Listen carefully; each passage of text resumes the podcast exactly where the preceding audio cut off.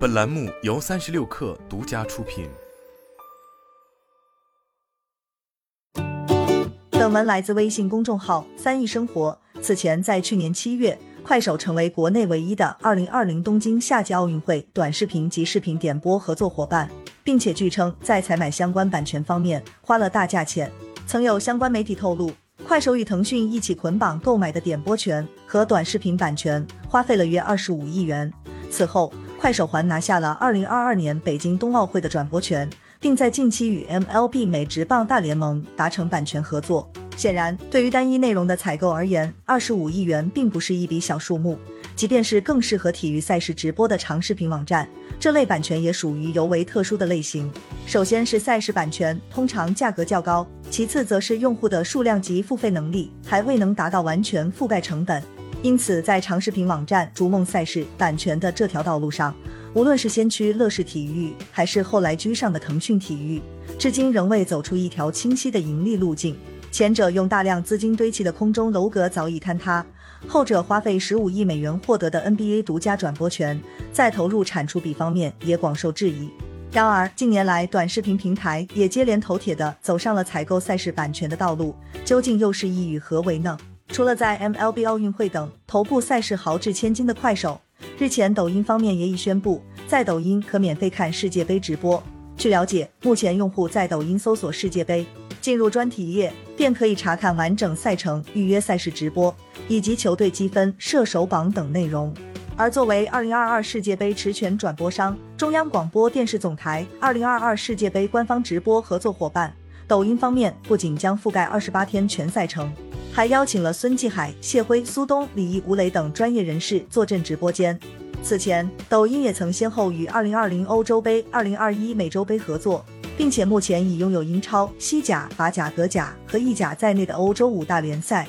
由此不难发现，足球赛事已经成为了抖音的重要内容之一。而包括巴塞罗那、皇家马德里等俱乐部以及贝克汉姆等球星的入驻，也使得其逐渐形成了极为丰富的内容矩阵。用稀缺内容来拉动用户量的增长，以及促进用户活跃度，无疑已经成为视频平台屡试不爽的方式。继快手此前获得两次奥运会的版权后，抖音方面自然也不会放过二零二四年巴黎奥运会前唯一的 S 级赛事卡塔尔世界杯。但其尽管失去了奥运会相关内容的二创授权，但事实上，抖音在奥运会期间签约的诸多运动员，也充分活跃了整个平台的内容氛围。以今年早些时候举行的北京冬奥会为例，前冰上运动员王蒙英解说期间的佳句《我的眼睛就是尺》在全网走红。紧跟着，没过一天时间，由其担任主持人，抖音打造的独家直播节目《盟主来了》就迎来了首播。据星抖数据显示，自二月五日出圈到二月八日三天，王蒙的抖音账号涨粉高达两百七十一万。显然，抖音方面对热点的敏锐，使得其迅速拉来了此次冬奥会的流量大户。并未将自己置身于热度之外。正如此前快手磁力引擎内容商业化负责人毛海峰所说，体育版权内容不仅是拉新拉活，还是对用户时长的拉动和对内容品质消费的拉动。因此，对于抖音来说，如何让此次世界杯的直播及相关内容的价值最大化，显然也就变得尤为关键。更进一步来说，获得世界杯的直播转播权。以及二创授权，一方面能够满足球迷碎片化观赛的需求，另一方面也能带动平台内的体育热潮。这与今年以来抖音方面在运动、健身等板块的投入可谓是一脉相承。此外，抖音也已不再停留在赛事点播方面，而是加入了直播，这也或将改变过往体育赛事直播的呈现方式，并为用户带来不同的观赛体验。而之所以抖音方面号称免费看世界杯，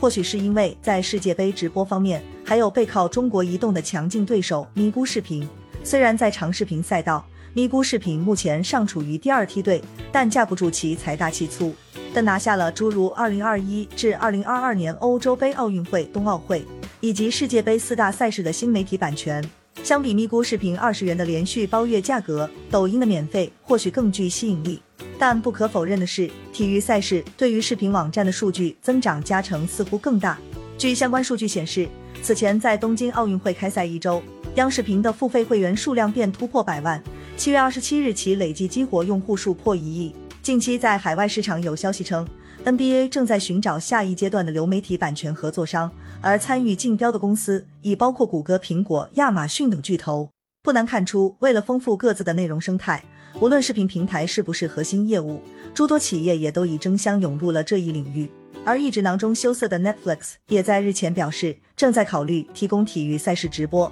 但前提是花费不要太多。据知情人士透露，Netflix 此前曾有竞标男子职业网球协会 ATP 在一些欧洲国家网球巡回赛的流媒体转播权，但最终选择了放弃。显然，比起已有 NBA、NFL 等诸多版权的 Disney 加，以及有着超能力的 Apple TV 加 Amazon Video，Netflix 在这一争夺战中几乎完全处于弱势地位。然而，这并不代表 Netflix 完全放弃了体育赛事这一流量池。除了延续以往投入的体育纪录片外，Netflix 还试图剑走偏锋，购买一些知名度相对不高的赛事版权，比如世界冲浪联盟 WSL 等。尽管如今诸多体育赛事正处于从传统媒体迁移到视频平台，再从长视频逐步拓展到短视频的转型期，但这显然并不代表蜂拥入场的各平台已经走通了各自的变现模式。尤其在国内市场，相关平台在这一领域的投入仍然还是以花的多赚的少为主，并且基本也都还依赖传统渠道的分销。但似乎这并没有妨碍大型体育赛事成为各平台的必争之地，毕竟谁都不愿意放弃这个近两百亿元的蛋糕。